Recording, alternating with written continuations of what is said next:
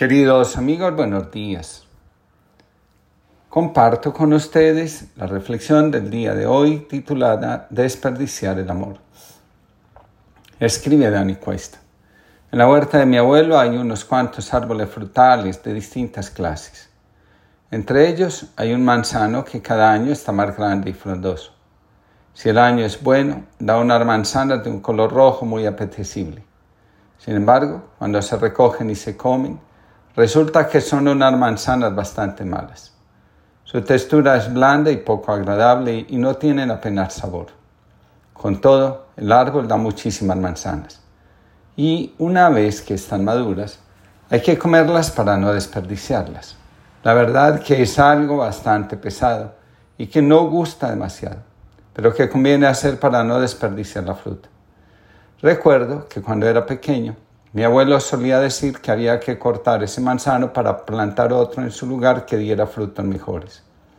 Sin embargo, los años han ido pasando y el árbol no se ha cortado.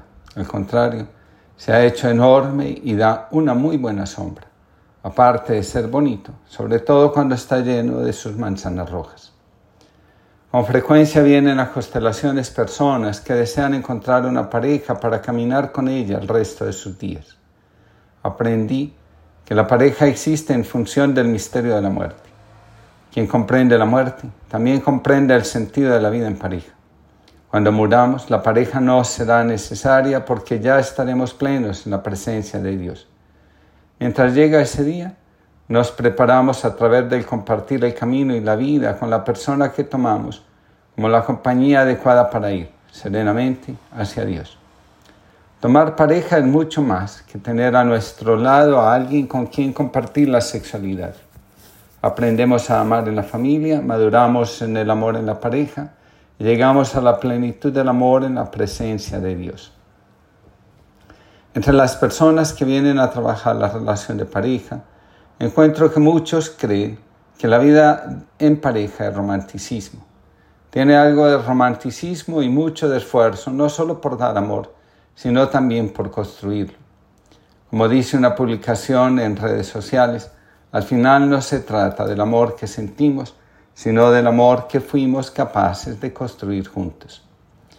Dice Andrea Luca, el amor de pareja se va desgastando y sobrecargando por la presencia del niño interior herido de cada uno. Muchas veces, detrás de la búsqueda del amor romántico, no hay un adulto, sino un niño que busca desesperadamente los brazos de sus padres. Me sorprende que las veces que las parejas han constelado la infidelidad, después de ser abrazados por los padres, las personas miran más a la pareja y menos a la infidelidad. Si nos descuidamos, el amor de pareja puede ser como el manzano del que hago referencia al inicio de la reflexión. En un taller de constelaciones de pareja, un asistente aportó lo siguiente. La infidelidad hace referencia a la incapacidad de una persona crecer en el lugar donde está. Casi de inmediato, un agrónomo que estaba presente en el taller dijo, cuando un árbol no crece, lo empezamos a cuidar de manera especial para que llegue a la altura que corresponde. La infidelidad es el signo del descuido propio que hay en la relación quien pierde el foco de la relación termina convencido que puede estar con otras personas sin que suceda nada en la relación que tiene. Una pareja decidió llevar una relación abierta.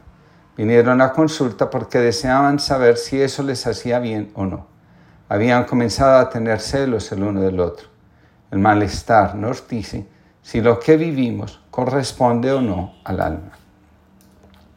Fácilmente podemos llegar a desatender el amor. Muchos se casan con el deseo de construir un hogar, pero las preocupaciones y afanes del futuro pueden hacer que la relación pase a un segundo plano y sea el trabajo o el bienestar económico los que tomen ese lugar. El amor se nutre del intercambio. Donde no hay tiempo para el amor y la ternura, la relación se va diluyendo poco a poco.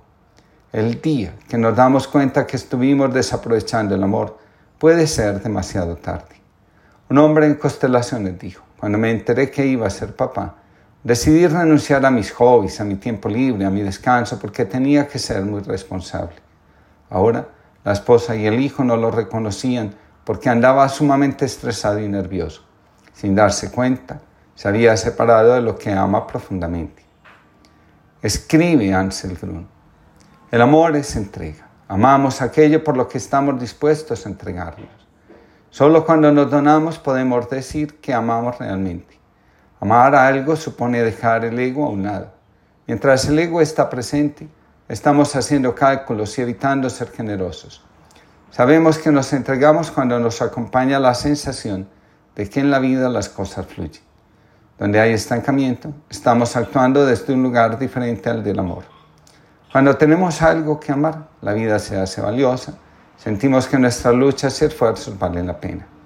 Quien no ama corre sin quien no ama corre sin saber a dónde se dirige y cuando hay dificultades experimenta con mayor intensidad la soledad. Saber qué es lo que amamos salva la vida del vacío. Tenemos que asumir la tarea de vivir amando, ojalá a tope, es decir, con generosidad. Cuando nos resistimos al amor, desperdiciamos la vida. Quienes se resisten al amor experimentan que su vida espiritual es un sucedáneo. escribe Ansel Grun. Cuando los caminos espirituales están vacíos de amor, se parecen, como dice San Pablo, a campanas o platillos que solo hacen ruido.